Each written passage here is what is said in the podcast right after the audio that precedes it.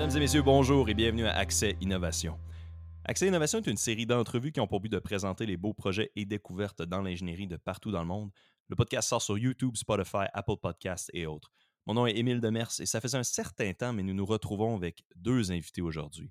Et l'épisode risque d'en être un assez gros. Donc, l'objectif est de vous présenter avec ces deux invités et leur background respectif un aperçu du processus de transition des innovations du domaine académique vers les entreprises et startups.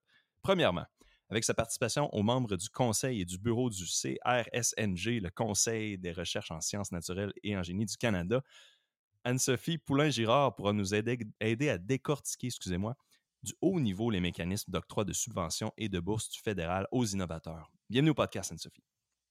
merci, euh, merci de m'avoir invité. Ça me fait plaisir. Ça faisait un certain temps qu'on s'en parlait et je suis vraiment content qu'on ait pu trouver une occasion de le faire.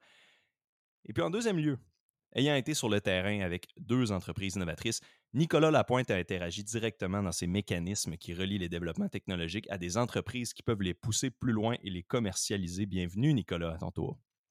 Allô?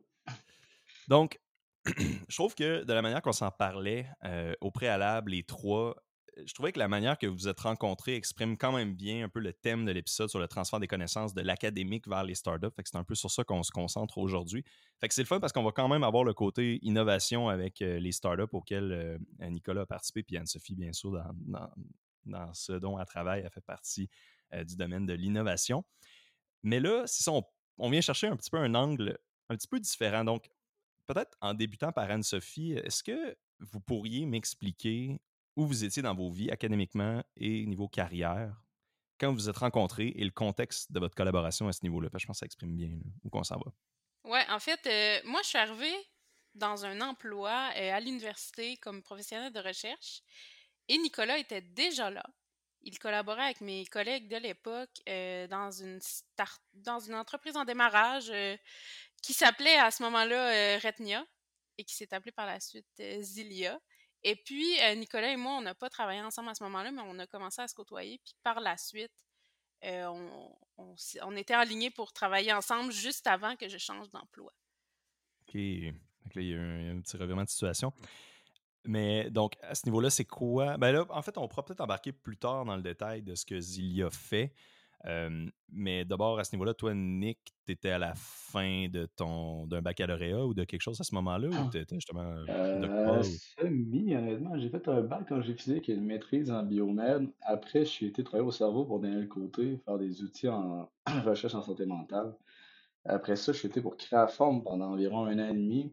Puis juste après, j'ai embarqué dans le projet Retina, qui a une idée de deux frères, Patrick Sauvageau et Dominique Sauvageau, qui est un optométriste puis un professeur d'université en génie chimique de l'Université de l'Alberta.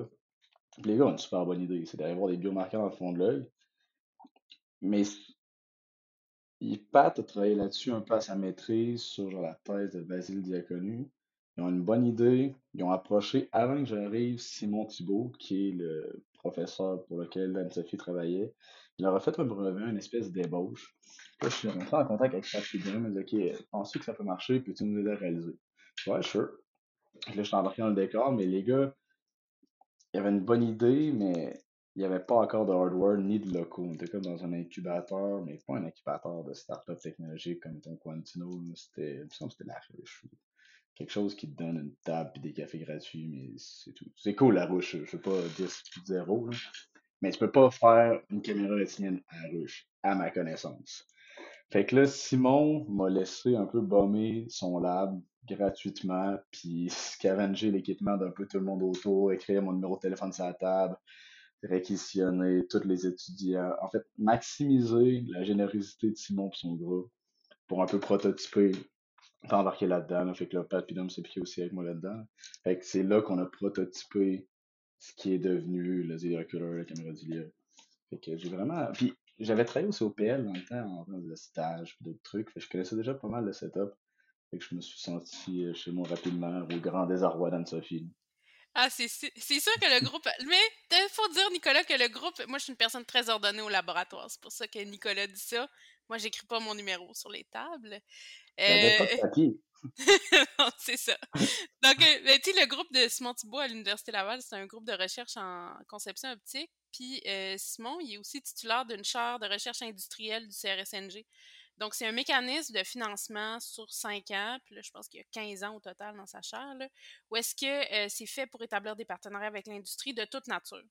Ça peut être des contrats de services, des transferts de technologie, ça peut être du service à l'industrie. Fait que, tu sais, dans ce groupe-là, on est vraiment habitué à collaborer avec l'industrie euh, souvent. Fait que c'est pour ça qu'on est. que- Là, je dis on, mais je ne travaille plus là. Mais c'est pour ça que ce groupe-là est super accueillant euh, envers euh, ce genre d'idées-là, là, puis laisse les gens entrer dans les labos et se servir dans le matériel. Fait que là, je comprends qu'Anne-Sophie, toi, tu, tra- fait que tu travailles pour cette chaire-là, dans le fond? Ouais. OK. OK. Puis là, Nicolas, toi, tu travaillais pour la chaire qui était, était comme. Qui profitait un peu de ce service-là et de ce lien-là. Est-ce que je comprends bien ou c'est plus séparé que je le pense? Ouais, exact, mais il y a beaucoup de programmes qui sont là pour favoriser le travail entre les universités puis les entreprises, particulièrement les petites entreprises. Fait qu'il y a des financements qui sont vraiment intéressants. Puis euh, Patrick puis Dominique, euh, justement, ils avaient ciblé là-dessus pour aller chercher l'expertise de l'équipe de Simon Thibault, puis aussi leur équipement. Et moi, j'ai j'ai peut-être eu euh, j'ai peut-être pris, comme tu sais, le beurre et l'argent du beurre. J'ai profité de leur expertise, mais aussi du lab, des labs de d'autres personnes sur place, puis un peu de tout. là. Fait que j'ai maximisé ce financement-là. Fait que tu étais là dès le début, j'ai l'impression, ou presque au début. là? Euh, pour Retnia, je- en fait, je suis l'employé numéro un. Fait qu'il y avait Patrick Pidum qui avait l'idée puis pas de proto. Il m'a dit Nick, peux-tu nous faire un proto? J'ai dit ouais, sure. Puis l'équipe de Simon Thibault était vraiment chum aussi. là. Ils m'ont prêté un bureau qui était voisin d'Anne-Sophie puis Denis, que je partageais avec un étudiant échangé chinois qui mangeait genre des briques de pain au complet, mais juste du pain. Du pain tranché. C'est- ah, c'est- J'ai jamais vu ça. Toute la journée, là, il se clenchait des Hey, on Tranche salue de cette pain. personne, hein? Zang Fang, allô? Ok. Mais c'est Ouais, des tranches de pain back à back à back à back. Hey. C'était incroyable. Mais quand euh, même, il nous a prêté ça, puis après ça, on a eu un stagiaire qui est Damon. Salut Damon. Puis là, on partageait à trois ce tout petit bureau-là, plus toutes les labs, l'expertise du monde sur place. Là, puis pour ça, je sais pas, t'as déjà été au COPL, euh? Non, non, je, non, jamais été. c'est non seulement des labs, mais ils ont tellement des installations ça coche pour un peu tout. Puis si tu connais le monde, tout le monde est ultra serviable. Tu as des trucs pour faire des défauts de couches minces, des microscopes à photonique, tu tout ce que tu peux rêver pour faire des protos. Puis le monde est juste là, puis attendre que je leur en parle, puis tu te demandes des services. C'est vraiment une belle place pour innover, prototyper, puis développer des trucs. là. Puis Pat puis Dom l'avaient bien sûr. Fait que ça, c'est le. T'as dit le COPL? Ouais. C'est ça? OK, fait que là, ça, c'est là, c'est là que vous étiez. Puis là, je comprends que tout le monde est prêt à collaborer, mais donc tout le monde a leur. C'est plein de groupes, probablement, de recherche ou plein de, dans, de petites entreprises en démarrage, un peu comme euh, la vôtre, là, Ritinia, je, je- pense qu'on le prononce. Euh, ben, vas-y avec Zilia. C'est ouais. Avant, Ouais, c'était autre chose. Mais oui et non, dans le sens que c'est surtout des profs d'université qui ont leur groupe universitaire de recherche. Puis y a aussi, ben, Simon est particulièrement orienté business, là, fait que lui, il aide beaucoup de petites business. là. Puis même sur la table qu'on avait, la moitié de la table, c'était François, le fondateur de Medicine, qui est une autre start-up qui va super bien à Québec. là. Euh, si tu veux voir quelqu'un d'intéressant, c'est super gentil. Leur produit est vraiment sa coche. Puis on partageait la table en deux, chacun pour prototyper nos trucs de notre là. C'était vraiment cool. Euh, Mais c'est ça, ben, il y a quand même quelque chose d'intéressant du fait que tu étais l'employé numéro un, puis c'est comme, hey, euh, Nicolas, fais-nous un prototype. C'est un peu comme dans les films, là, quand on s'imagine, tu sais, le gars, tu sais, c'est comme deux gars qui ont une idée, puis là, ils embauchent, ils embauchent l'expert, là. Ben, tu sais, l'expert qui fait un prototype euh, euh, rapidement, mais rapidement, mais broche à foin, mais ça fonctionne très bien. Je sais pas, je sais pas si c'est vraiment comme ça, là. Ben, c'est sûr que c'était de proche à foin, ça oui. Je l'ai vu, Premier prototype. mais en même temps, euh, ça peut pas être autrement. hein. Ouais, c'est ah, ça. C'est- du haut niveau de broche à foin, puis expert, je suis plus expert à me vendre qu'à le faire, mais ça, c'est autre chose. hein.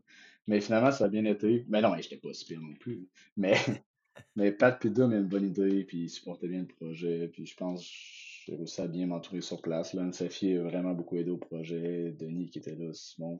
C'est ça qui était drôle, c'est qu'on était pas beaucoup dans Retnia, mais du fait d'être au COPL avec ce groupe-là, l'équipe grandit du jour au lendemain. Là, je dois, poser, je dois poser la question. Moi, dans le fond, je suis en mécanique, fait que je, suis obligé de poser la question. Je comprends qu'il y a plein d'instruments de mesure optique. Je sais que c'est plus votre background, mais y avait-tu un atelier mécanique là-bas aussi pour justement couper des bouts d'alu ou souder ah ben, je sais pas quoi? Le département de physique a un atelier mécanique, euh, un peu comme le département de génie mécanique a un atelier mécanique. Euh, fait que c'est possible. Par contre, là, ils sont en train de le rénover pour le remettre à niveau. Euh, fait que dépendant c'est quoi les travaux, euh, dépendant comme la disponibilité, les, les, partenaires avec qui on fait affaire euh, peuvent faire affaire soit à l'interne ou à l'externe chez des usineurs. Mais je pense qu'à ce moment-là, Nick, ça a pris quand même du temps avant qu'il y ait de la mécanique, là, ça se peut-tu? Non, mais il y a différentes phases de prototypage. Si tu es pour faire, mettons, ton V, ton P0, là, tu peux faire tes CAD, lancer sans prod, puis là, t'es mieux d'aller à l'extérieur un peu. Mais en optique, il y a Thor Labs, je sais pas si tu connais. Là. Ben oui. C'est comme des blocs Lego pour l'optique. Là. Fait que c'était pas mal plus des blocs Lego que je coupais mes blocs d'alu pour supporter une lentille. Okay. C'est d'assembler des affaires, aligner tes cossins, t'assurer que tout soit bien aligné. Mais sinon, 3D printer, ça fait très bien aussi. Là, mais je pas souvent coupé mes blocs d'alu sur place. Anyway, le tolérancement pour l'optique est tellement tête que c'est sûr que c'est pas moi qui vais couper de l'alu pour utiliser ça. Ah non, c'est ça. Genre du moins 0 plus 15 microns. Watch-moi avec ma drill. Ouais. ouais, non, c'est ça, c'est impossible d'y aller euh, comme ça. Mais ouais, Torlab, c'est ça, c'est très. Euh, ouais, je connais ça, puis c'est vraiment intéressant. C'est ça pour euh, aller chercher, c'est ça, comme tu dis, blocs Lego, puis tu sais, ben, c'est sûr que. Mettons que tu es juste quelqu'un dans ton garage, ça peut être quand même cher, là, mais tu sais, bon, du moment que tu as du financement, puis c'est là qu'on peut rentrer, commencer un peu à rentrer dans, dans ce mécanisme-là, ben là, ça devient intéressant, puis tu fais juste sélectionner ce que tu as besoin, puis il y a vraiment absolument tout à ce niveau-là. Il faut dire aussi que les labs d'optique euh, au Centre d'optique photonique et laser, le COPL, ils sont équipés en Tor Labs mur à mur. Ah ouais. Fait que, tu sais, euh, Nick, il nous empruntait des pièces, euh, des lens holders. Bon, il y en a certaines qui achetaient, mais il en empruntait, puis après ça, ben, des fois, ils nous les rendent, des fois, ils nous les rendent pas. Hein, c'est comme ça, les partenaires. Mais, euh, mais fait que, nous, on a quand même une bonne base, puis justement, euh, parce qu'on n'a pas le choix, parce que en faisant des montages optiques tout le temps, comme groupe de recherche, tu n'as pas le choix d'avoir les l'éventail de Tor Labs. Donc, euh. Puis souvent aussi, quand tu changes d'étudiant gradué, ça veut pas dire, oui, vous êtes ordonné, mais ça veut pas dire que tous les étudiants sont ordonnés, qu'il y a des trucs qui se perdent, puis un nouvel étudiant va vouloir racheter ses affaires parce qu'il trouve pas ce qui a été acheté. Fait que t'as beaucoup de trucs en deux. Fait que si tu donne la peine de fouiller, il y a tout ce qu'il te faut. Il y a tout ce que ça prend. Ah, c'est vraiment l'analogie du Lego est, bon, est bonne parce que là, c'est vraiment le bac, le bac à bloc Lego, là, que t'en as des milliers dedans, puis tu peux en fouiller dedans. Fait que j'apprécie vraiment cette analogie. genre 50 000 de bloc Lego. ouais, c'est ça. Ah, ça monte vite. Hein. Euh, fait, que, là, toi, Nick, tu sais, comment. C'est là que je, commence à, comme être curieux de ça. Comment est-ce que toi, tu as été linké avec les deux fondateurs de Zilia au départ? C'est comment qu'eux, ils t'ont trouvé? C'est quoi c'est quoi qui a fait? C'est-tu juste que tu cherchais un projet? Non, même pas. J'étais chez Créaform, puis Créaform, c'est super cool aussi. Une belle entreprise à Rive-Sud. Ils ont un super beau produit, puis euh, c'est dynamique, c'est vraiment le fun. Je pense que c'était un email euh, au COPL qui a envoyé. Puis j'avais juste répondu genre Salut, vous me cherchez, bonne journée. Avec mon CV. Aussi simple que ça. puis euh, après ça, j'ai été prendre un café avec Pat, puis on s'est super bien entendu. Puis on avait une bonne complémentarité aussi avec euh, Pat Pidou, qui ont chacun mm -hmm. niche expertise, puis moi j'en ai autre chose à la table. Puis ça a été facile comme ça. OK, fait que là, OK, je, comprends un peu. Fait que là, eux, à ce niveau-là, eux, ils ont une idée. Puis là, peut-être pour Anne-Sophie, à ce niveau-là, comment est-ce que eux trouvent le COPL? C'est, comment est-ce que eux sont matchés avec? C'est-tu le COPL qui cherche des projets comme ça ou c'est-tu eux qui cherchent du financement puis un équipateur? Mais tu sais, mettons, règle générale, ça va dans les deux sens. Soit des compagnies qui approchent, ou soit euh, des fois ça, on est là, ah, vous faites ça, on pourrait peut-être vous aider. Euh, le groupe de recherche chez Simon, il y a une compétence vraiment particulière qui est la conception optique. Donc ça, c'est comme la conception mécanique, mais c'est la conception de systèmes optiques, euh, dans le fond, via des lentilles, puis des miroirs et tout. Puis ça, c'est une compétence qu'il n'y a pas tant de gens qui ont. dans l'industrie ou ben, certains consultants. Mais c'est pas quelque chose qui est très répandu. Mais quand tu fais des instruments optiques, tu as besoin de ça c'est pas tout le monde en optique qui fait de l'optique, qui fait des lentilles, qui est un concepteur optique. C'est pas parce que je mets des morceaux de mécanique ensemble, je fais des assemblages que je suis un concepteur mécanique. Fait mmh que ça, c'est une expertise que souvent, euh, les entreprises vont venir voir le groupe de Simon Thibault pour cette raison-là, dans le fond. Puis je ne sais pas dans quel sens ça s'est fait, parce que c'était juste un peu avant que j'arrive. Euh, mais mais d'habitude, quand on se dit on veut construire un, instrument, puis on a besoin d'un concepteur optique, souvent, ça arrive chez Simon quand on cherche une université. OK, OK, ouais, je, vois un peu. Fait que c'est bon, c'est dans les deux sens, puis euh, je... On dirait que je, comprends, c'est ça. Puis le niveau, au niveau de l'optique, tu sais, je comprends qu'à Québec, depuis, mettons, les années début de 2000, il y a quand même un genre de petit boom en optique puis en fibre optique puis tout ça. Est-ce que c'est encore vrai de dire qu'à Québec, il y a une certaine expertise à ce niveau-là? Oui, ben en fait, euh, le COPL dont on parlait tantôt, c'est un regroupement euh, financé par les fonds de recherche euh, du Québec Nature et Technologie qui finance des regroupements de chercheurs universitaires à travers la province. Donc, c'est la moitié des chercheurs du COPL sont à Québec. C'est un regroupement juste pour l'optique. Puis l'autre moitié est dans 7-8 autres universités ou institutions comme l'ETS au Québec. Fait que c'est clair qu'à Québec, on a la masse critique en optique photonique au Québec. C'est vraiment une expertise que l'Université Laval a. Puis le mmh COPL, à l'Université Laval, a aussi un pavillon avec des tours à fibres, des chaînes laser, un atelier pour faire du tournage au diamant puis du polissage de lentilles. Tu sais, vraiment, là, des choses là, à la fine pointe, fabrication de MCVD pour faire des, des préformes de fibre optique pour aller avec les tours à fibres, synthèse de verre, tu sais, tout ce qu'on peut s'imaginer, des salles blanches, de la microfab, tout. Fait que c'est clair que c'est une expertise vraiment pointue qu'il y a à l'Université Laval. Puis ça fait qu'il y a beaucoup d'entreprises à Québec qui sont en optique photonique. Ouais, ça, parce que c'est des gradués de Laval, beaucoup formés là-dedans. Des fois, les entreprises se séparent, font des, font des spin-offs, on va dire, d'une certaine façon, ou des spin-offs du COPL directement. Donc, ouais. Il y, a aussi, il y a aussi Lino qui a joué un rôle, j'ai l'impression. Je connais pas toute l'histoire de l'optique à Québec, mais Rhino, ça fait un bout que ça tourne, puis ils sont bien financés. Il y a beaucoup de spin-offs qui ont sorti de là, puis il y a des bonnes têtes qui travaillent là-bas. Ben, Simon était à Lino, j'ai vu sa photo un corridor l'autre fois. Ouais, Simon était, avant de devenir prof à l'université, Simon était euh, dans le groupe de conception optique à Lino. Euh, hmm. Justement, puis euh, par la suite, il est devenu prof à l'université. Moi, quand j'ai commencé ma maîtrise en 2009, une des premières choses que j'ai faites, c'est aller prendre des mesures à, à Lino parce qu'on n'avait pas le setup qu'il fallait à l'université. Par la suite, on l'a acheté, mais euh, c'est une des premières choses que j'ai faites. moi aussi, j'ai travaillé avec eux pour Créaform. Ah, puis encore des super bonnes ressources là-bas avec Créaform, on avait avec eux aussi. C'est super cool. Il y a aussi, autant COPL, c'est nice qu'il y a des bonnes choses à nous aussi. Ouais, Lino, on, entend souvent parler, c'est un grand joueur dans ce dans domaine-là. Il y, a deux choses, Anne-Sophie, que tu as mentionnées qui m'ont comme. que je me, je me pose. Tu as parlé d'une tour à fibre. Moi, je suis désolé, je suis vraiment un débutant dans ce domaine-là, mais c'est quoi une tour à fibre? ah ouais, c'est ça, c'est fascinant. OK? Quand on veut faire une fibre optique, mettons une fibre optique, là, c'est un fil de verre.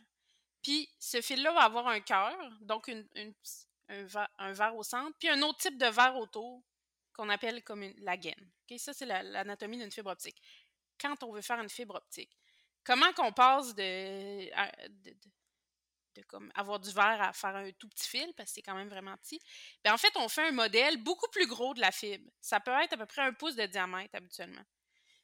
Puis on la met en haut de ce qu'on appelle une tour à fibre. Euh, je pense que Coractive, entre autres, dans leur, nouveau, euh, nouvelle usine, euh, ils ont une belle place pour leur tour à fibre. Tu le COPL, c'est pas le seul endroit où il y en a. On met ça en haut, la préforme, puis on va la chauffer. Puis il va y avoir une goutte qui va tomber, c'est du verre, donc quand on le chauffe, il va y avoir une goutte, puis la goutte va être suivie d'une fibre optique très mince. Puis dépendant, dans le fond, on va laisser tomber la goutte, puis après, on peut même tirer un peu sur la goutte puis sur le fil pour, là, je, fais comme ça parce qu'en bas, ça tourne, pour euh, gérer la vitesse, dans le fond, puis la taille de la fibre. Fait que c'est comme ça que ça fonctionne, finalement. Fait qu'on se fait une grosse fibre, puis on l'étire dans une tour à fibre. Puis l'étirer, c'est vraiment comme la chauffer, puis la laisser dégoûter. Comme. Puis l'étirer, on, l'étire manuellement, on lui donne une force, puis en plus avec la gravité, puis le chauffage. Ben c'est ça, on va commencer avec la gravité, puis un coup que le fil va suivre, on va l'enrouler dans des bobines au sol. C'est, ça peut faire une hauteur de peut-être, euh, je vais dire 15 mètres. OK, une tour ça, ça demandé, quand même ça, dépend, ça dépend du type de tour, là, euh, mais mettons, on va dire une quinzaine de mètres, 10-15 mètres, dépendant de la tour. Puis dans le fond, en bas, tu l'enroules dans la bobine, puis c'est là que tu peux mettre une certaine force. euh, pour euh, gérer les propriétés. Puis évidemment, là, tout le long des tours à fibre, il y a des instruments de mesure, il y a des choses qui vont faire, par exemple, des traitements UV, des affaires, plein de choses qui peuvent se passer, là, mais en gros, c'est à la fois extrêmement simple et extrêmement compliqué. Wow, OK. Ouais, non, je, je connaissais vraiment pas ça, mais c'est le fun qu'on ait ça à Québec, puis justement qu'on en fasse. Ça, c'est contrairement à juste quelque chose qu'on envoie se faire faire dans un autre pays, comme il y a beaucoup de, de ça. Il y a une affaire que tu as mentionnée, tu as dit, bon, OK, au Québec, on est, oui, on est gros dans l'optique. À Québec, on est gros dans l'optique, spécifiquement. Mais mettons, quand on parle du Canada ou quand on parle du reste du monde, est-ce que tu as une idée comment on se situe par rapport à ça? C'était beaucoup ça que je me demandais aussi quand, quand on a parlé de ça. Ah ouais, ben c'est une bonne question. On est quand même, on a quand même une bonne place de façon internationale. Tu sais, si on regarde aux États-Unis, il y a trois grosses universités en optique. le Créole en Floride, Rochester dans le nord-est, puis l'Université d'Arizona. Il y a l'Institut d'optique en Europe. bon, il y a des instituts en Allemagne aussi qui sont très forts en optique. c'est sûr que c'est sûr que ça dépend aussi des expertises. au Canada, il n'y a pas juste au Québec où il y a de l'optique. Par exemple, en, Colombie-Britannique, euh, ils vont faire beaucoup d'instruments astronomiques qui sont faits avec de l'optique aussi. C'est une autre façon de faire de l'optique.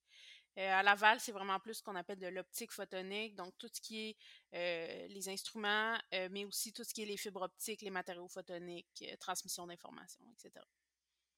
Je peux peut-être euh, un complément d'information là-dessus. Je je sais pas si vous êtes familier avec Optonic à Québec.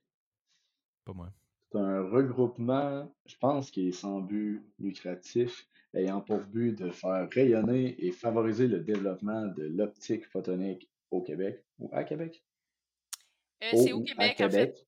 C'est au Québec. Euh, ils, ont une équipe, ils ont une équipe qui est vraiment sur la coche, sont dans tous les événements. Puis euh, chaque année, ils vont au Photonics West, qui est probablement le plus gros show d'optique en Amérique du Nord, puis contender dans le monde. Puis le Québec a un ultra gros pavillon que Optonic host. Là. Il est vraiment gros, il est prime spot, il y a plein d'entreprises. Fait qu'on chaîne quand même pas mal, honnêtement. Il y a comme plein de pays qui ont des gros pavillons, mais qui n'ont rien à envier au pavillon du Québec. Fait que ça, mm-hmm. c'est quand même cool. Fait que, en tant que complément de ce que tu disais par rapport à l'université, je pense que oui, on est bien placé. Fait que ouais, on, se démarque quand même, là, sa scène internationale. C'est ça, je retiens de ce que vous, de ce que vous mentionnez. Fait que là, on peut commencer à embarquer un peu dans tout le principe d'octroi de bourse puis de financement relié au CRNSG. CRSNG, ouais, j'ai toute la misère avec cet acronyme-là. Il y a comme. Des fois, il invente des acronymes. De dire? Euh, comment? Chris C'est moyen de le dire, genre ah, ça. Non, non, mais en anglais, c'est le NSERC. Donc, eux, ils le disent en ah. anglais, mais en français, on doit dire toutes les lettres. Des fois, on dirait que les acronymes, tu sais, ils il pense à un mot, puis après, il essaie de le faire fitter avec un acronyme, mais là, on, voit qu'en français, en tout cas, c'est pas le cas. c'est pas le cas. Fait que le euh, ouais, c'est ça, on s'organise avec ça. Tu sais, fait, que là, fait que comment est-ce que. C'est quoi un peu les critères d'évaluation pour financer des projets, Anne-Sophie? Est-ce que tu pourrais un peu nous, nous, nous parler un peu de ça? Oui. Ben, d'abord, le CRSNG, pour les gens qui ne sont pas familiers avec cet organisme, c'est en fait euh, c'est l'organisation euh, canadienne qui finance euh, toute la recherche, on va dire fondamentale et relativement appliquée au Canada. donc, on parle de 1,3 milliard de dollars annuellement. donc, c'est ça. Fait que le CRSNG va financer autant la recherche super fondamentale qui n'a aucune application immédiate que des projets qui vont avoir des retombées relativement bientôt. Fait que dans le cadre des collaborations ou des partenariats avec des entreprises, on se situe plus à ce côté-là du spectre. Euh, c'est les projets comme ceux que, le groupe de Simon Thibault a fait avec euh, Zilia puis euh, avec Pointe Laz maintenant, sont des projets qui sont financés par des programmes en partenariat, plus spécifiquement le programme Alliance. Ça, ce qui est important de comprendre avec ces mécanismes-là, c'est que l'entreprise reçoit aucun argent. Aucun argent aucun argent qui vont dans l'entreprise, c'est juste l'université qui a l'argent. Et l'entreprise doit mettre de l'argent dans le projet. Et en contrepartie, le CRSNG va mettre une somme équivalente ou supérieure dépendant du, programme. Donc, c'est une façon pour les entreprises d'augmenter leur, euh, on va dire, leur fonds, mais eux, ils ne touchent pas d'argent. Donc, c'est vraiment comme, euh, tu sais, le matériel doit être acheté par l'université, il, y a, plusieurs, critères. Dans les critères pour le programme Alliance, il y en a quelques-uns. Premièrement, quelque chose de vraiment important, c'est la faisabilité. Est-ce que l'équipe de projet, la compagnie, les gens à l'université ont les compétences, les ressources, les capacités en gestion de projet pour mener à terme le projet, parce qu'on ne veut pas investir l'argent des contribuables dans des projets qui ne fonctionnent pas. Est-ce que le projet va avoir éventuellement de l'impact pour le les Canadiens? Donc, euh, ça peut être tout type d'impact, par exemple, euh, réduire les gaz à effet de serre, créer des emplois, n'importe quel type d'impact. Fait que ça, c'est quand même important. L'organisme subventionnaire est à la recherche de ça. Est-ce qu'on va former du personnel hautement qualifié, des étudiants de premier, de deuxième, de troisième cycle dans le projet? C'est requis. C'est impossible de faire un projet où on ne forme pas la relève. Impossible.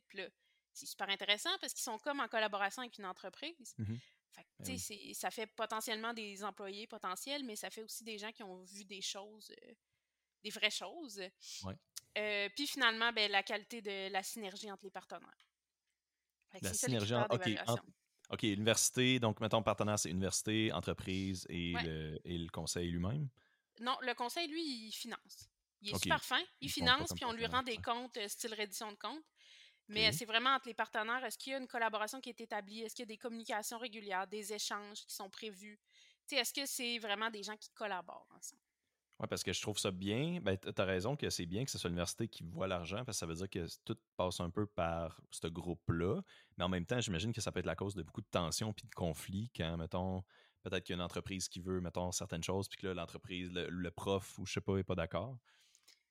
Et eh là là, moi, j'ai jamais vu un cas comme ça honnêtement, euh, si, je pense que là, la synergie ne serait pas optimale. Non, c'est Il y aurait déjà des problèmes sous-jacents. Tu sais, c'est entendu aussi que ça va être comme ça. Ouais, dès le euh, début. tu sais, une chose des fois qui accroche avec les partenaires, c'est qu'ils disent, mais il faut faire de la formation, euh, la formation prend beaucoup de place. Ben oui, c'est des universités. C'est leur mission. C'est ça.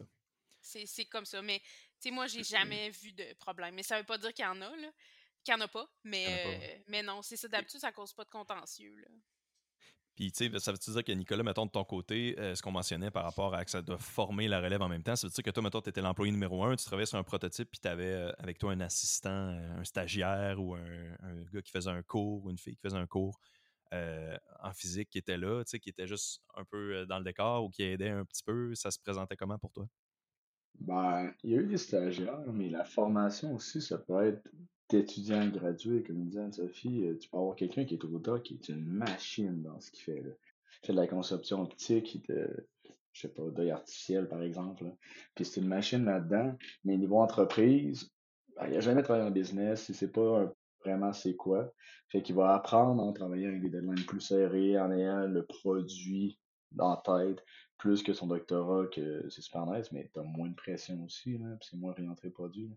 C'est une complémentarité que tu vas chercher. Oui, des fois, des stagiaires, c'est super cool, mais généralement, c'est pas eux qui vont euh, complètement chambouler le projet. Là. Ils participent, mais, les étudiants, les étudiants gradués, professionnels de recherche, le prof, mettre le pour à la roue puis être pas mal.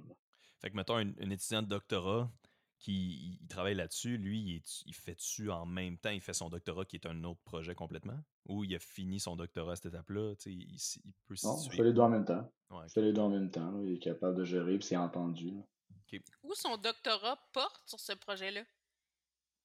Ah, si, par exemple, si on avait une collaboration avec une entreprise, puis qu'on voulait faire un doctorat autour de ça, il pourrait avoir des parties critiques au produit ou au développement technologique, mais il pourrait aussi avoir des parties exploratoires plus fondamentales qui ne sont pas critiques, par exemple parce qu'on a un nouveau produit, puis ça ferait comme un projet complet que cette personne l'offrait, puis les fonds que l'entreprise verse au projet, puis qui sont appariés par le CRSNG, ils, peuvent servir à payer la bourse de cet étudiant-là aussi. Là. Ah, ben oui.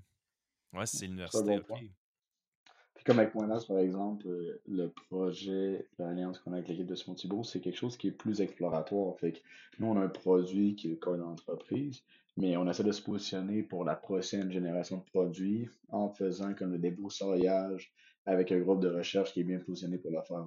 Fait que nous, on n'a pas besoin d'engager des ressources tant matérielles mais que humaines. Fait que de pogner quelqu'un qui a une maîtrise en optique mécanique pour le faire travailler là-dessus, pour que peut-être dans 5 ans, on ait un produit, c'est quand même un gros risque pour une startup. Là.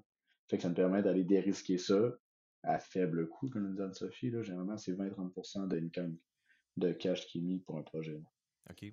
Ouais, quand Je pense que c'est un tiers, deux tiers là, dans, dans le cas de dans le cas dans lequel euh, Zilia, ben, Pointe-Laz est. Là. Ouais, ben, il y a des moyens de matcher le pari avec l'Alliance. Je pense ah, qu'on oui, avait 20%, là, mais... Ben, c'est qu'il y a d'autres mécanismes de financement, comme une subvention que Nicolas mentionne, qui ont eu avec Pointe-Classe, pour lequel, euh, dans le fond, c'est l'industrie qui reçoit l'argent. Euh, L'université envoie OK, pas. directement. OK. Mais Ouais, c'est c'est ça, c'est une autre méthode. C'est ça, c'est plus au niveau, par exemple, du ministère de l'Innovation, Développement économique. C'est pas via le CRSNG, c'est comme vraiment complètement un autre mécanisme de subvention. Mais des fois, ils peuvent s'apparier, se compléter, euh, permettre de, de créer un levier supplémentaire. Là, fait qu'il faut être comme au fait de, de tout ce qui est possible là, pour comme maximiser, mettons, ce qu'on peut aller chercher. Moi, je comprends qu'ils prennent avantage à toutes les ressources qu'ils ont. puis C'est normal aussi, à cette étape-là, quand ça peut coûter cher. comme on dit, un breadboard, euh, un breadboard sur Tor Labs, euh, ça peut coûter cher. euh, des, des pièces optiques, euh, ça peut coûter cher. Ouais. Tout est cher. Tout est cher. Surtout à cette heure. Euh, depuis une couple d'années, on dirait. T'aurais dû voir le prix des bananes tantôt. hein. même pas, je J'en achète à chaque semaine, puis il y a une banane derrière moi. Tantôt, ça fait me dit Ouais, t'aimes ça les bananes? Mais je sais pas, je sais pas le prix des bananes, c'est quoi, c'est combien? Honnêtement, je suis pas sûr. J'ai dit banane parce que je l'ai vu, mais je sais pas tant de bananes. Mais c'est sûrement cher. Tout le monde dit que c'est cher. Ouais, c'est cher. Elle a ça l'attention, la banane. mais ah, je, ben, je suis content que vous voyez que c'est une banane. là, euh, pour, les, pour eux qui l'écoutent sans voir la vidéo, là, comme une banane en néon derrière moi. Puis euh, on voit, elle est comme vraiment floue. Là, il y a comme trop de, comme trop de saturation ou de je sais pas quoi. là, vous connaissez sûrement les détails du phénomène optique qui fait qu'on voit rien. Ou le contraste, ou je sais pas. Le phénomène optique de trop de lumière. Trop de lumière. ok. Trop de lumière. C'est pas mal ça. J'étais allé, à, j'étais allé à, à Vegas il n'y a pas trop longtemps, puis on est resté au Luxor. Le Luxor, c'est une pyramide. Euh, puis je sais pas si vous saviez, il y a un gros beam lumineux qui sort du top de la, lumière, de la pyramide. Puis c'est le plus gros beam lumineux euh, fait par l'homme au, au monde, juste à Las Vegas. Fait que voilà. Hey, moi, je serais curieuse gros. de, de challenger ça. C'est-tu le plus gros en watts? Le, Le plus plus gros visible. Ça doit être le plus gros beam lumineux dans le visible parce que c'est sûr que pour spatial, il y a de quoi qui est plus Eh gros. non, plus excusez, là, les étoiles laser au VLT au Chili, là, ça, ça crache en. Le quoi? Les étoiles laser, là. euh, Les laser guide Étoiles, stars, ouais. là, pour le VLT, là, ça, ça crache en. S'il vous plaît. Moi, je n'ai aucune idée de ce que tu dis. C'est quoi une Ça étoile sert à ioniser la couche de sodium pour faire un point guide dans le ciel pour les télescopes. Le VLT, c'est quatre télescopes d'environ 10 mètres situés au Chili, ils appartiennent à l'Europe. Puis euh, chaque euh, télescope a trois laser guide stars qui shootent dans le ciel. Puis ça leur permet de se, se situer un par rapport à l'autre, dans le fond, finalement. J'ai une Ah, question. ouais. Quelle couche de sodium? Puis VLT, c'est Very Large Telescope, right? Ouais, Very Large Telescope, mais c'est quatre télescopes de 9 points quelques mètres. C'est fa- ça, cette facilité-là est incroyable. Ils construisent le ELT à 40 mètres, à 40 km de là. là. Ben, en tout cas, chacun son bête, mais je pense que je ne mettrais pas mon deux piastres sur le Luxor. Écoute, ok, moi je connais pas ça. Moi je suis pas là-dedans. C'est vous les experts. Je vais vous lire ce que j'ai lu là-dessus. Je l'ai sorti. Ok, je vais. je- ça dit The tip of the pyramid features a light beam which shines into the night sky and is the most powerful man-made light in the world. Powerful, fait que ça doit être, I guess, ça doit être en watts, mais là j'ai plus d'informations sur ça. Puis c'est Ouais, pas sourcé ou c'est un truc marketing? c'est. Ok, bon. Il y a plein de sources. Sont, tu des bonnes sources? Je sais pas. ok. Tu la radio numéro 1 de Québec, c'est Ah, on- l'équivalent. On peut voir, on peut voir. Ok, attends, attends. Je vais trouver, je vais vous donner des. Ils disent que dans le fond, ok, euh, ça utilise des curve mirrors to collect light from 39 xenon lamps and focus them into one intense narrow beam. Euh, GeForce International Entertainment Corporation was hired to design. Ils disent que chaque lampe, fait qu'il y a 39 xenon lamps, puis chaque lampe c'est 7000 watts. C'est pas tant. Ben, je sais pas, c'est-tu beaucoup ça? ça c'est-tu beaucoup 39 fois 7000 watts pour un beam lumineux? C'est à vous Ben, de me sept- dire. 7000 watts, c'est quand même pas mal, mais ça dépend du diamètre aussi. Ça dépend de plein d'affaires. Moi, je... Ah, Ben, ok. écoute, c'est peut-être le plus gros beam marketing avec Ouais. pas d'utilité de la Pas, pas utilisé, aucune utilité, ouais, c'est ça. C'est ça. Inutile à part dire qu'on a le plus gros faisceau. Si, t'es- si tu cherches ton hôtel, ça peut être utile, mais sinon, c'est pas très utile. C'est pas autant utile que les, les Very Large Tele- Telescopes pour localiser les, les, I guess, localiser les autres télescopes euh, que tu mentionnais tantôt. là. Ouais, ben ça, les- le Very Large Telescope, lui, fait des observations astronomiques. Les étoiles servent de guide. euh, Il y a toute une science euh, là-dessus. On dirait un hôtel qui essaie de compenser un peu. Ah, mon beam est plus gros que le tien? C'est ça que tu C'est vraiment un sous-entends? gros beam. Ouais, c'est très possible. Écoute, il y a un autre fun fact. Je connais plein de lux- fun facts du Luxor vu que je suis allé là. Puis le deuxième fun fact que je vais mentionner, puis on va arrêter cela parce que je veux pas que ça soit un podcast sur le Luxor ou sur Vegas, mais le Sphinx qu'ils ont construit devant le- la pyramide, le- l'hôtel, c'est il est plus gros que le vrai Sphinx. Ok, j'arrête ça là. C'est juste l'excès là, là-bas. C'est pas très gros non plus, là, le Mon sphinx. c'est plus gros que le tien. Et voilà, ça aussi, c'est de la Mon compensation. faisceau est plus gros que le tien. Tu sais, chance Nick, t'es sur un filon, là. Ouais. Euh, fun fact, hein? Fait que voilà. OK. Donc là, on a parlé de Point Las beaucoup. Maintenant qu'on a fini de parler de Vegas, on a parlé de Point Las beaucoup. Il n'y a aucun lien entre les deux. Je veux pas, je veux pas qu'il y ait un lien. C'est quoi? Est-ce que tu pourrais parler un peu, Nick, c'est quoi cette entreprise-là? Parce que je, je comprends Zilia un petit peu c'est quoi? OK, c'est une, une machine qui, qui détecte des marqueurs dans l'œil pour la, la santé des yeux. Je crois, puis on pourra peut-être Ouais, embarquer un petit peu plus en détail, mais puis point, OK, puis Point Las, c'est quoi à peu près? OK, ben, corriger, c'est un appareil, une plateforme multimodale qui permet de détecter des biomarqueurs précoces de maladies oculaires et neurodégénératives de par spectral, diffuse reflectance spectroscopy. Que la spectroscopie de réflectance diffuse dans le fond de l'œil et l'imagerie et de l'intelligence artificielle. Ça, c'est un. Fait c'est une caméra rétinienne avec des modalités supplémentaires. Point LAS, c'est un scanner de mineshaft. Fait que qu'est-ce qu'un mineshaft? C'est une espèce de gros ascenseur souterrain. Parce que dans le fond, si tu as des minéraux sous terre, puis en général, la densité des minéraux en profondeur est vraiment supérieure en surface. Je connais pas le fondement géologique de ça, mais c'est ça que c'est. Fait que si tu vas aller chercher, tu as deux façons. Soit tu fais une grosse rampe, je pense à 15 degrés, qui descend dans le sol, tu descends des trucs pour aller chercher, ou tu creuses un gros ascenseur pour te rendre. Comme à Val d'Or, la ronde, si je me trompe, trompe pas, c'est 2 km de profond le mineshaft qu'il y a là-bas. Puis de par le mineshaft transite tout. Les matériaux, les outils, les travailleurs. Puis un fun fact que j'ai entendu au de la Madeleine, ce qui limite la grosseur des trucks des mines souterraines, c'est la grosseur des roues. Parce que toutes les trucks sont assemblés sous terre, parce qu'ils peuvent pas mettre un truck dans l'ascenseur, hein, dans, le, dans le skip. Fait qu'ils peuvent toutes les assembler sauf les roues. Les roues se désassemblent pas. Fait que c'est ça qui limite la grosseur des trucks dans les mines souterraines. Fait que, à l'heure actuelle, l'inspection des mines se fait de visu. Fait que c'est des mineurs qui sont sur le top de la cage, qui descendent, qui ont une lampe frontale, une lampe de chest, un marteau pour rien ses guides, puis ils le regardent. C'est comme, ouais, ça a l'air d'un beau mineshaft. Puis à la fin, ils signent un registre qui est la version, euh, la version noble du registre des toilettes chimiques, si on veut. Là. Comme, OK, Ouais. beau mineshaft, tout est bien, voici mes initiales. À chaque, Puis- à chaque, euh, chaque 15 minutes, tu fais ça ou euh, ch- ch- Chaque fois, semaine. C'est un procédé qui est quand même assez long parce que la vitesse est limitée, parce que c'est de la job, puis c'est une sacrement de job pas facile. On a rencontré des gars qui le faisaient, puis c'est vraiment, vraiment, vraiment important. Le mineshaft dans une mine, il y a eu des accidents, puis tout transite par ça. Fait que les gars qui font ça, ils n'ont pas le choix d'être minutieux, d'être attentifs, de prendre leur temps. Fait que c'est un procédé qui est vraiment long, puis euh, tedious. C'est pas facile, c'est pas un job facile. Fait que nous, ce qu'on a développé, c'est un scanner qui vient s'attacher au corps en haut de l'ascenseur, qui vient sortir des images haute résolution 360 degrés du mineshaft, plus un profil 3D de la totalité de la surface du mineshaft. J'aurais été, ben, je dis mineshaft mais j'ai pas d'autre mot. C'est ça que c'est.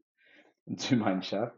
Ça permet, dans le temps, de quantifier les déformations, de diagnostiquer encore un peu s'il y a des failures, des fissures ou des apparitions, des bris. Fait que ça permet de faire une meilleure, une maintenance préventive. C'est plus rapide. Fait que, en ce moment, l'étude de coupe, en fait, c'est au lieu de 8 heures, ça prend environ 1 heure de numériser un mineshaft. Fait que chaque semaine, c'est 7 heures qui est sauvé. Puis pour une mine, 7 heures, c'est gigantesque. Là, la quantité de trucs qui transigent par une mineshaft. J'ai entendu le chiffre de 50 000 pièces l'heure qu'ils perdent lorsque ouais. c'est fermé. Aïe, aïe, ouais, qu'on peut faire sauver là. 7 heures par semaine à une minière, plus augmenter la sécurité des travailleurs. Parce que c'est quand même risqué comme opération. là. Des rapports d'accidents qui surviennent de l'inspection, puis aussi de bris. Fait que c'est pour avoir une meilleure une pérennité des infrastructures, plus de sécurité pour les travailleurs, puis une meilleure rentabilité pour les, exploitants. Euh, C'est ouais, ça, a l'air vraiment. Je, je vois, je, je pense que tu le vends vraiment bien là, en plus euh, C'est vraiment intéressant. Puis, fait, comment ça fonctionne, c'est qu'on met l'appareil dans l'ascenseur, l'ascenseur descend ou monte, puis là ça fait un scan de son de son environnement, puis là ça, détecte les murs. Ouais. puis- Le scanner de Lazarus est pensé, designé et fait pour les mineshafts. Fait que c'est une attache avec des vis captives qui vient se mettre autour. Truc d'aller, tu le torques, trois vis captives avec un torque limiter pour pas les stripper. Tu veux pas que ça arrive. Après ça, tu mets ta clème dessus, slide le scanner, slide la batterie.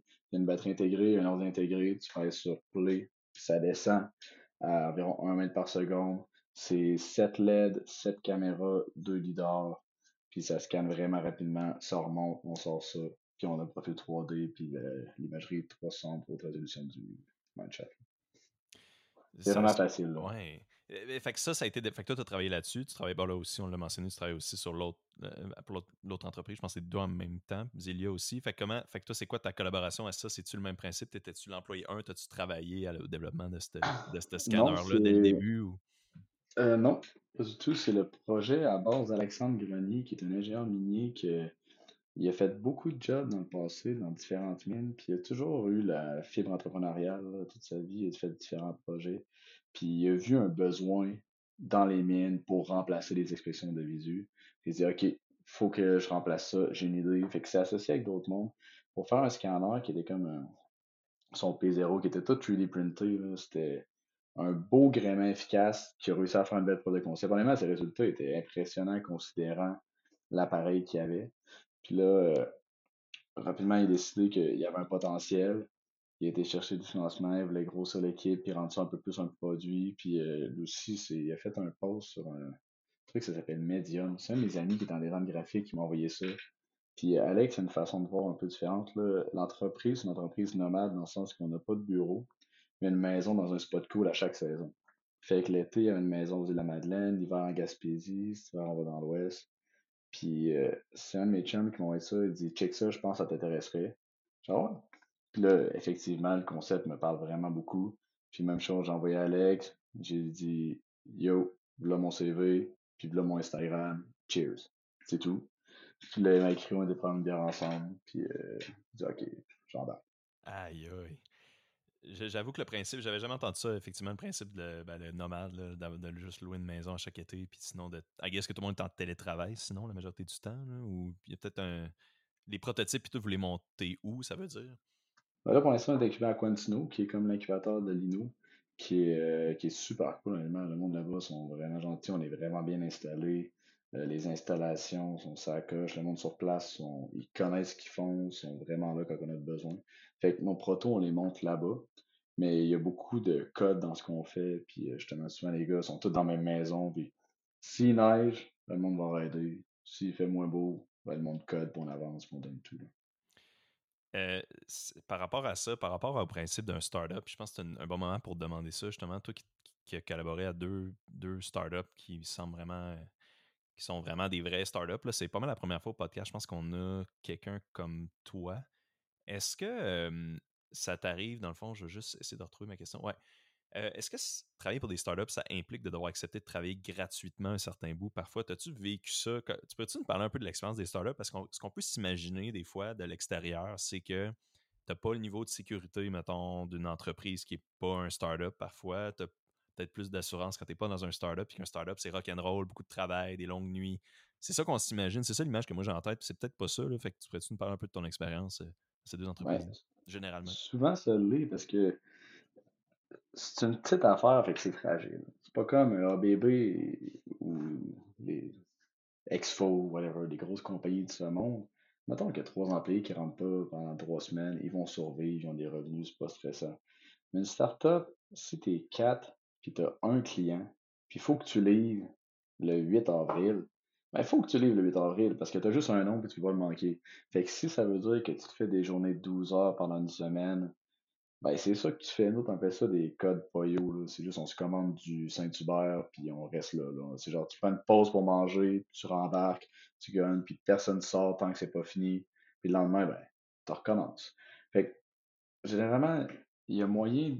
Au Québec, honnêtement, on est bien placé pour aller chercher le financement et aider les startups. C'est pour ça qu'il y en a beaucoup de vraiment belles startups qui croient avec des beaux produits, puis ça coûte cher de développer du hardware. C'est effrayant. Honnêtement, là. fait qu'une chance qu'on ait bien soutenu. Fait je suis capable de manger pareil puis m'acheter des bananes, mais c'est sûr qu'il y a des sacrifices à faire parce que tu crois en quelque chose, tu crois en le projet, puis c'est vrai pour les deux. Là. Autant dire qu'à Point c'est deux belles équipes, deux beaux produits. Puis la vibe est le fun, honnêtement. Tu construis quelque chose. C'est ça, certainement, certainement, ça doit être très motivant. Si c'est rien, je sais pas, ça doit être, c'est plein de choses sûrement, mais ça doit être certainement motivant. Puis euh, quand t'es pas beaucoup de gens, ben là, tu as plus de, cohésion, j'imagine, il y a plus de sentiment d'appartenance. Fait que... Ça fait une petite famille, tu parles de tout, tu parles plus de chicane, plus d'amour, t'es juste plus, je sais pas, ben, Anne-Sophie, je sais pas ce que t'en penses, mais t'es juste c'est condensé. T'es tout le temps avec le même monde sur les mêmes affaires, puis faire un peu tout. Fait que oui, tu peux te piler ses pieds ou te complémentarité, mais.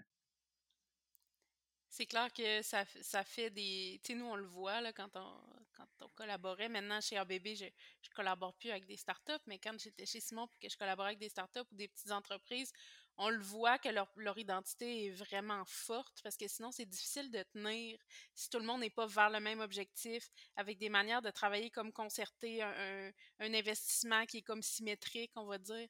Euh, ça, ça tient moins bien s'il n'y a pas ça. Ce qu'on voit pas chez des partenaires qui sont plus grands. L'identité est comme. Il y a peut-être plus de marques employeurs, mais l'identité est moins forte. Le sentiment d'appartenance n'est pas pareil. Tu as besoin d'être créatif aussi dans tes façons de procéder. Un exemple qui nous arrive il n'y a pas longtemps avec Point on avait un scan à livrer, je sais pas où, puis il fallait que ça marche. Puis c'était un de nos premiers scanners qu'on assemblait. Puis en assemblant, il y a de quoi qui a pété. Une carte électronique, puis on n'avait pas de lousse. La seule autre carte de lousse, moi j'étais à Québec, était aux îles de la Madeleine. Il fallait que je l'aie idéalement là, mais c'est pas vraiment possible. Fait que Alex, il était à l'aéroport des îles de la Madeleine avec la carte de remplacement, puis il tapait sur l'épaule de tout le monde qui passait, genre pour le vol vers Québec. Il dit Excusez-moi, est-ce que ça dérange d'emmener cette PCB à Québec? Genre non. Genre non, je veux pas. Next, non, je veux pas. Puis le premier Madelino qui croise, il dit Ben ouais, y a pas de problème, donne-moi ça. Tu veux que j'amène ça où? À l'aéroport de Québec. Parfait. Fait que là, moi, quand il arrive, je prends mon charge, j'étais à l'aéroport de Québec avec une petite pancarte, genre marqué le nom de la personne, j'attendais. C'est toi ça, ouais donne le PCB, parfait, on retourne sur le proto, travaille ça. C'est des trucs, euh, c'est nice. Ça, fait des beaux souvenirs, puis idéalement, dans une coupe d'années, on va se compter des histoires autour d'une bière, en ben chauffant des Rolls Royce. J'avais pas un char plus facile à dire. Rolls Royce, ouais. Des Rolls Royce, hey, non. Tu avoir les chars avec lesquels on se déplace, c'est vraiment pas des Rolls Royce. Rolls Royce, il faut que je trouve un autre mode char fancy. Ferrari. Ferrari? Ferrari, ouais. wow. Euh, ouais, c'est peut-être, peut-être éventuellement tu vas l'avoir ta, ta, Ferrari et ta Rolls Royce euh, dans le parking, je sais pas. je, sais pas. juste un char qui fait pas trop de bruit, euh, ça serait déjà pas pire. On a comme un concours de la minoune que t'as fait le plus longtemps. J'ai perdu. Ok. fait que bref, pour répondre à ta question avec plein de détours, ben, le fait qu'on ait toutes des minounes parle un peu de l'elle-même. Ben oui. Ben oui. Il faut ce qu'il faut. Euh, c'est ça, ben c'est, ouais, merci pour cette perspective-là. Ça, j'avais jamais vraiment. Je l'avais pas, je pas souvent eu le straight from the horse's mouth, si on peut dire. Euh, maintenant qu'on si on revient mettons un peu plus au processus de financement, puis là, je trouve que ces entreprises-là ont passé un peu par ce processus-là. Est-ce qu'Anne-Sophie, tu pourrais nous dire un peu, présenter un peu un overview du processus? Parce que euh, initialement, ce que je me disais, c'est oui, bon, il faut qu'ils respectent les critères d'admissibilité, mais aussi euh, j'imagine qu'il y a des présentations qui sont envoyées et renvoyées. Il y a des suivis probablement pour que cet argent-là continue de rentrer. Euh, est-ce que tu peux nous parler un peu comment ça, marche? C'est quoi le niveau de détail dans ces présentations-là? Parce que c'est tout le temps. Spécial, des fois, de présenter un projet à quelqu'un, de devoir le vulgariser pour que cette personne-là le comprenne. C'est un peu ça le, but du podcast aussi. Là. Puis des fois, tu te dis, cette personne-là, elle peut comprendre ou ne pas comprendre ce que j'explique, mais il faut quand même qu'elle me donne de l'argent. C'est une situation qui peut être particulière. Oui, tu sais, quand on parle d'opportunités de financement, je veux dire gouvernemental, donc qui ne proviennent pas du privé, parce que les processus sont vraiment différents, tu sais, que ce soit au CRSNG ou même dans certains ministères, le processus est comme très normé. Euh, parce que c'est des fonds publics, puis ça doit suivre les règles d'octroi de, fonds publics qui sont comme très strictes.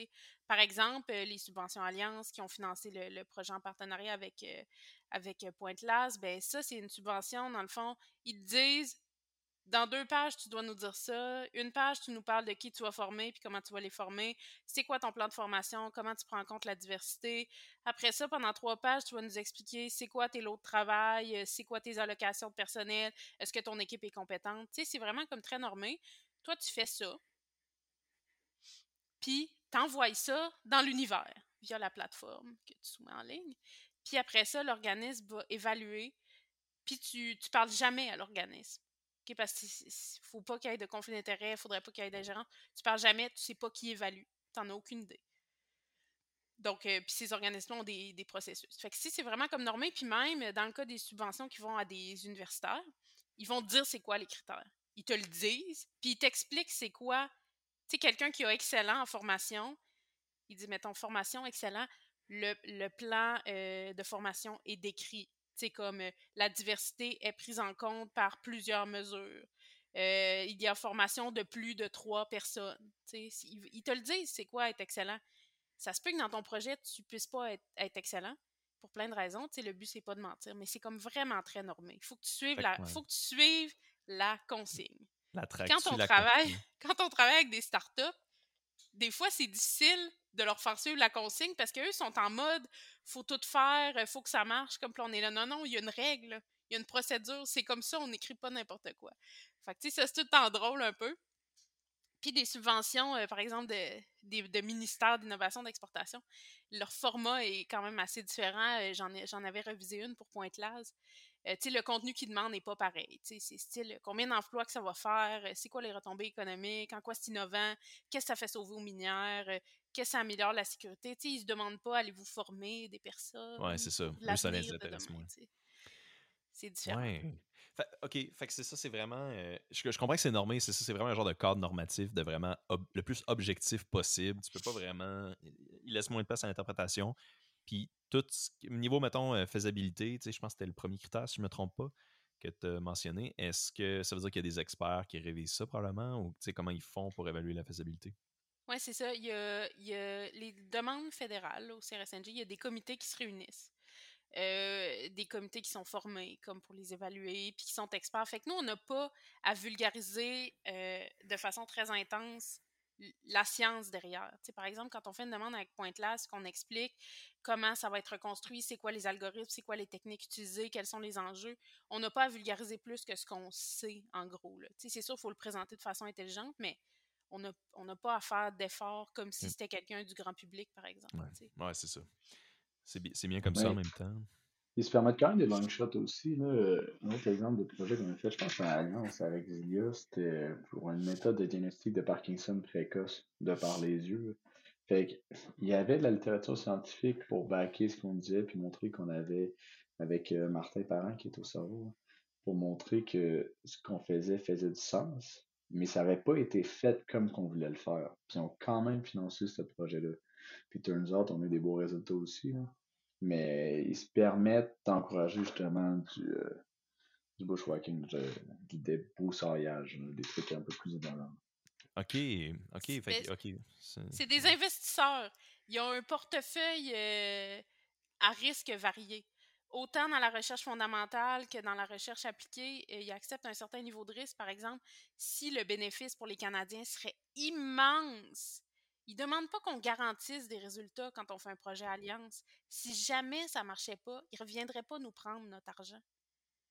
eux, tout ce, qu'ils veulent voir, c'est y a-t-il des bénéfices, puis est-ce qu'on pense que si vous mettez les efforts, vous pouvez comme réaliser le projet? Mais ça ne garantit pas des résultats positifs, réaliser le projet. Fait que, c'est, c'est quand même un programme qui est permissif, entre guillemets, là, euh, idéalement, on veut qu'il y ait des résultats positifs, là, mais s'il n'y en avait pas, ben, ça aurait fait partie du risque de ce genre de programme-là. Puis le risque qu'on prend au Canada aussi de financer ce genre d'innovation, de transfert-là ou de collaboration qui peut aider dans le futur les Canadiens qui auraient le Parkinson, par exemple.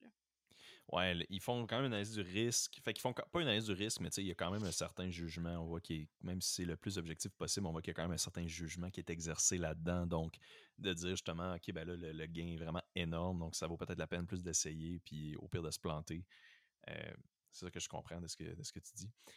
ils sont là pour aider, là, puis une certaine flexibilité aussi. Là, sont pas, euh, pas qu'il y plein. C'est si tu fais un beau plan, le plan le plus parfait, mais le meilleur des plans, il va juste marcher jusqu'à ton premier coup de patin sur la glace. Il faut que tu m'ailles aller. C'est à tes il y a une autre équipe, puis ils comprennent ça. Tu ben, on pense à faire ça, finalement, ça marche pas.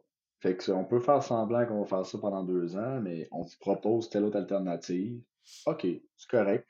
Fais juste bien justifier pourquoi.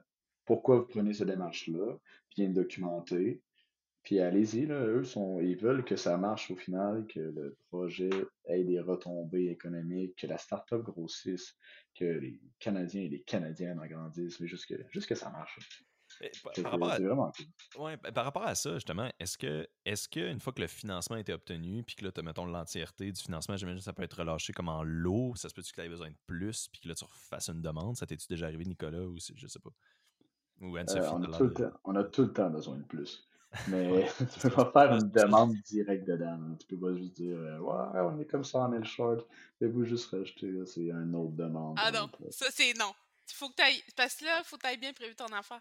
Tu sais, les programmes Alliance, il faut savoir, c'est 20 000 à 1 million de dollars. OK? Fait que, tu sais, tu demandes ce que tu as besoin, finalement. Là. Puis c'est de pour 1 à 5 ans. OK? Fait que, sais, c'est sûr que des projets de 1 an à 1 million de dollars, ils en donnent pas mal moins.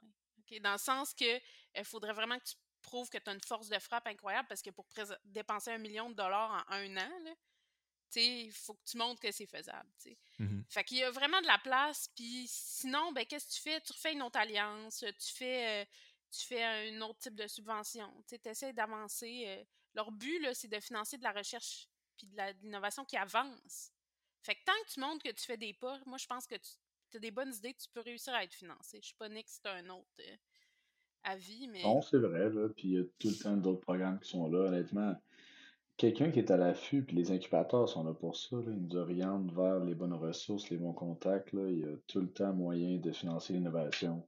Puis pour une startup, l'innovation, ça veut dire chaque jour, de chaque mmh. semaine, tout le temps. Fait que là, c'était justement mon autre question. Quand le, le CRNSNG rejette tes demandes. NSERC. NSERC. Comment? C'est ça, hein? NSERC en anglais, mais c'est ça, il y a le Conseil des sciences humaines en anglais, il s'appelle le SHIRK, tu sais, fait que même quand ça se prononce pas en anglais, ça a l'air qu'il le prononce. Euh. le SHIRK. Même quand euh, ça rejette des demandes, euh, ben là, je vois, c'est ça que vous dites, il y a d'autres ressources où on peut aller chercher du financement pour des projets comme ça. Fait que, bon, c'est ça, ils sont jamais mal pris. Puis justement, là, c'est intéressant ce que tu mentionnes, l'incubateur a quand même le rôle de. L'incubateur quand même le rôle de d'aller pointer vers les bonnes ressources, en plus d'aider techniquement, de donner des, de donner des laboratoires, des ateliers, de prêter, je devrais dire. Ouais, exact. Là, c'est, euh, c'est comme une. Ce qu'ils veulent, c'est te mettre en contact avec des intervenants du milieu en plus de donner formation. C'est des accélérateurs de collision, d'une certaine façon. Souvent, ils disent accélérateurs, puis par collision, je veux dire des rencontres avec d'autres personnes. Puis autant d'autres startups que du monde des gouvernements, que du monde de l'université, que du monde de l'INO. Fait qu'il favorise les collisions entre personnes de différents milieux pour favoriser la croissance de l'innovation. Euh, excellent. J'avais une dernière question, puis euh, sinon aussi, je je vais passer le micro s'il y avait d'autres choses que vous aimeriez parler ou mentionner, mais on, on s'en vient pas mal vers la fin. J'ai regardé les données du CRS, euh, CRNSG, je m'excuse, ça va, c'est la dernière fois que je l'ai dit aujourd'hui probablement. Euh, CRSNG, je dirais pas au président que tu prononces mal. NSG. Ouais, merci. CRNSG. On dirait que le S. Pas le dire, t'as juste envoyé. il va l'entendre. Ouais, c'est ça. ben écoute, si il l'écoute jusqu'à où qu'on est en ce moment, ça fait quasiment une heure, je vais être très content qu'il m'entende ouais, même si je. Réalistement, tu l'as un peu chié du début à la fin. Ouais, c'est vrai, mais là, peut-être qu'il va se dire, ben, il va l'avoir ce prochain coup, mais là, finalement, je l'aurai jamais. Un euh, client d'espoir. Ben, c'est ça, ben oui. là, en regardant les données de ça, que Anne-Sophie, tu m'avais envoyé un beau dashboard avec plein de données intéressantes de ça, je remarque que l'Université d'Alberta, c'est vraiment particulier, mais il se démarque vraiment dans le nombre de demandes. Il y avait 406 demandes, je pense c'est à vie, puis il se démarquait vraiment par rapport aux autres universités. Euh, mais pourtant, quand je pense à des universités technologiques au Canada, je ne sais pas, je ne connais pas vraiment, mais je ne pense pas nécessairement à l'Alberta comme étant la, plus innovatrice nécessairement. J'étais en Alberta, j'adorais ça. Mais, euh, tu sais, je, ne comprends pas. C'est quoi, dans le fond, pour m'aider peut-être à me retirer mon préjudice ou juste mon, questionnement? C'est quoi qui peut expliquer ça? C'est-tu qu'il s'essaye, il s'essaye ou c'est-tu vraiment ah, ben, Écoute, là, là, premièrement, là, je vais, je vais te dire que tu as tort. Puis là, juste, je, vais, je, vais, je vais juste avertir les auditeurs et les auditrices. Je ne suis pas une spécialiste de l'Université d'Alberta, tu sais, sans préparation. Émile m'avait dit qu'il trouvait ça bizarre. J'ai cherché un peu. Ah, merci, merci. Non, mais je te le dis, là. Je, je veux pas que les gens se disent, mon Dieu, elle était à l'Université d'Alberta et elle connaît donc bien ça. c'est pas le cas. Fait qu'effectivement, l'Université d'Alberta, en quatre ans, euh, qui étaient les données du tableau de bord, ils ont fait euh, le plus de demandes. Je pense que c'est 493. OK? Faut savoir que les, subventions Alliance, dans ce cas-ci, qui financent les partenariats euh, industrie-académie, ils ont un taux de réussite d'à peu près 50 OK? Puis, comme j'ai dit tantôt, ben, le montant varie de 20 000 à 1 million. OK? Fait que l'Alberta, finalement, ce qu'il ce qui, faut savoir de l'Alberta, c'est que c'est la cinquième université de recherche au Canada. Mmh. OK? Donc, et la sixième, c'est, pour les gens de Québec, l'Université Laval. Donc, mmh, l'Université d'Alberta et l'Université Laval, c'est le même volume de recherche puis à peu près le même nombre d'étudiants. Puis à l'Université de Laval, on fait de la recherche euh, en fou. Nicolas, est-ce que tu lèves ta main? ouais. Je vais essayer ça. C'est quoi la première? C'est quoi la première? Ça doit être Toronto. Je dirais Toronto, McGill, UDM. Un peu. Tu dis où c'est ça? Colombie-Britannique. Ben, je peux, je peux regarder. J'avais. Ah, ben, c'est pas grave, Attends, non, non. Je vais, on va donner euh, aux auditeurs l'information juste. Toronto, UBC, McGill, UDM, Alberta, Laval. OK. OK? Fait que l'Université d'Alberta a un gros volume de recherche. Euh, la recherche fondamentale qui est financée par des opportunités comme les subventions découvertes est semblable au volume de l'Université Laval. Euh, donc en 2020, l'Université d'Alberta s'est dit nous, on fait des demandes en fou. Donc en, deux, en 2020, ils ont fait euh, un nombre de demandes incroyables. Ils ont été financés à 50% du nombre de leurs demandes. Par contre, quand on regarde la, hum, la valeur moyenne d'un projet, c'était 160 000 par année par projet à l'Université d'Alberta, alors qu'à Laval, qui a eu seulement 34 projets financés, là, qui est un tiers moins que ce que l'Alberta avait eu cette année-là, ben, c'était plutôt 325 000 par année par projet. Donc, deux fois plus, les projets étaient deux fois plus financiers, étaient deux fois plus gros. Là, j'ai pas cherché plus que ça, mais ce qu'il faut comprendre de ça, c'est que l'université a eu beaucoup de petits projets cette année-là. Puis, il y a plusieurs choses qui peuvent générer ça. Par exemple, des appels de Alberta Innovate, du financement à parier, la stratégie interne de l'université. On va faire plein de partenariats. Puis, dans le futur, ça va payer. Ça peut être ça aussi. Il y a, plein de choses qui peuvent justifier ça. Euh. Donc voilà, fait que le mystère est comme ce que je qualifierais de résolu. Là. Euh, mais Émile, tu pourras te souvenir que l'Université d'Alberta, c'est la cinquième université de recherche au Canada après l'Université Laval, qui est mon université. Fait non, l'Université Laval est sixième. Ben, je veux dire, après, après, euh, ouais, avant. J'aurais dire avant, mais ouais, je suis sixième.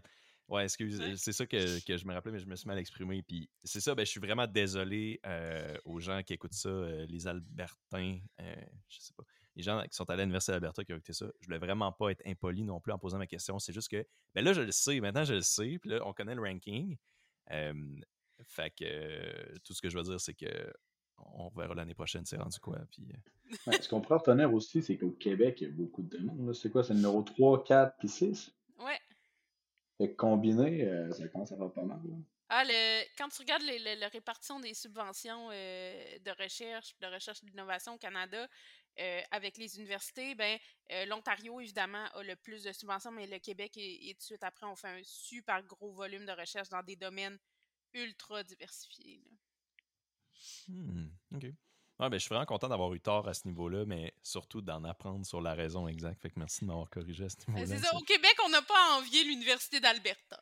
on est quand même bien aussi. Là, ah ouais.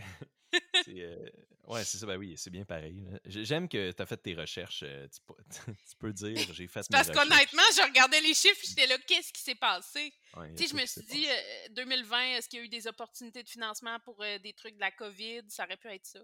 Euh, mais il n'y en a pas eu particulièrement. C'est vraiment les, les, énergies renouvelables en Alberta. On ne penserait pas nécessairement à ça.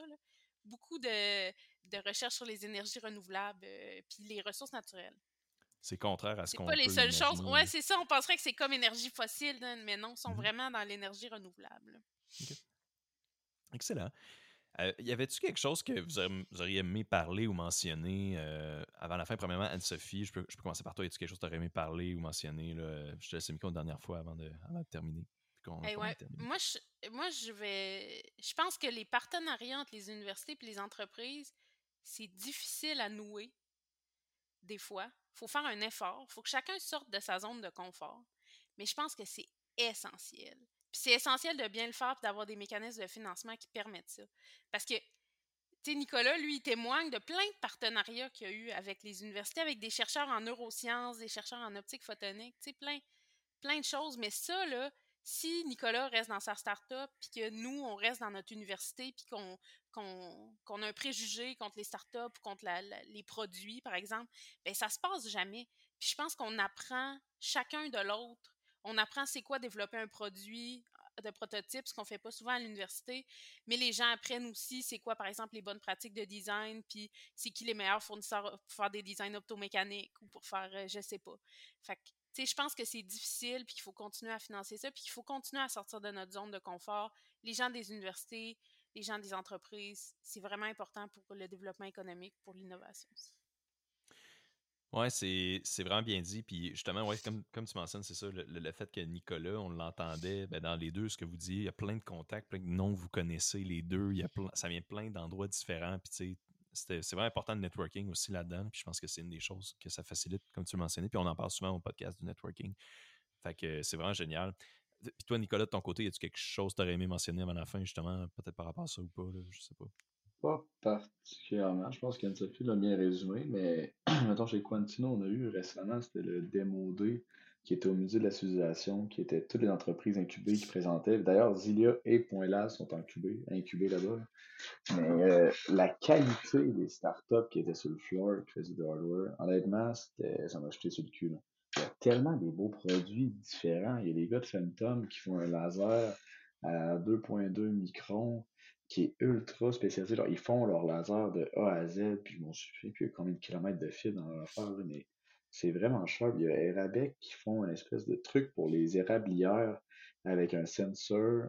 C'est. Ça leur coûte 8 En tout coûte vraiment pas cher. C'est une belle pièce d'électronique pour monitorer. T'en as de tous les domaines, des ballons de satellite. C'est fou. Puis ça, justement, à tout le monde qu'on en parle, tout le monde a collaboré, passé ou con- connaît l'académique. Il faut y rester de ça. C'est un levier qui est incroyable. C'est les connaissances. Puis non seulement ça, mais dans le projet, tu travailles justement avec des étudiants en maîtrise pour doc. Puis si ce monde-là, ils ont aimé ça travailler avec toi, ben en finissant leur doc, il y a des bonnes chances qu'ils viennent travailler pour ta startup. Fait que tu as un employé qui a eu deux ans de formation commandité ou euh, pas commandité, mais euh, financé ou. Subventionné.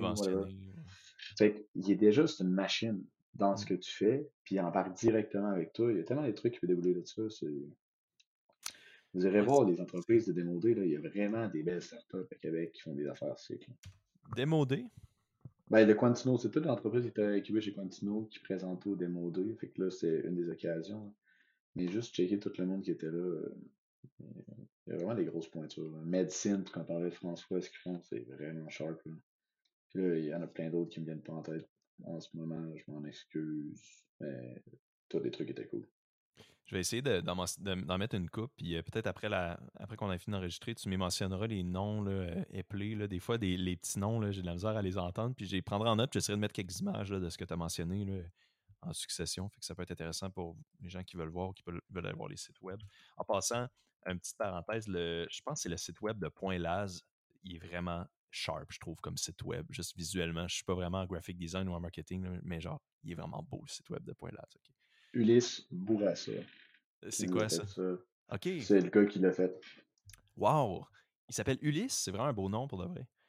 Ulysse Bourassa, c'est une machine, il est super nice, le fun de travailler avec lui, euh, recommande à 100%, puis que merci, puis je passe la balle complètement à lui, c'est lui qui a carry ça au complet. Excellent. Tu lui diras, puis tu lui demanderas euh, s'il peut me faire un, un- un beau site pour accès à innovation pas trop cher. J'ai pas d'argent pour ça. Fait que ça se finance aussi, hein. wow. Tout se finance, toutes les bonnes Tout idées se finance. financent. Ouais, c'est ça. C'est ça le message euh, de la fin. Ouais. Là. ouais, c'est ça. Un site web, c'est un levier de commercialisation, là. fait que euh, ça se finance, puis c'est important pour l'entreprise, là. fait que ça fait du Ah oui. sens d'investir là-dedans, mais que ça soit supporté par différents paliers aussi. Là. Ben On oui, est rendu là. Fait que Action Innovation, euh, Ulysse Bourassa, tu pourras voir Ulysse Bourassa. Ah, je le prends note. je sais pas ce qu'on sait par cœur. Je veux voir ses autres œuvres, ça c'est sûr. C'est ah, il cher pour gagner des prix. Euh, puis Pink Outside the Box aussi. Là, fait que, ah, ouais. Aïe, aïe. Excellent. Ben, super, ça. Euh, ben, ça conclut donc l'émission sur aujourd'hui, cette belle parenthèse. Merci énormément pour votre présence, Anne-Sophie et Nicolas. C'était vraiment productif comme épisode. On a beaucoup parlé. Merci beaucoup aux auditeurs, surtout d'avoir écouté Accès Innovation. Pour plus d'informations, consultez nos pages Facebook et LinkedIn. À la prochaine.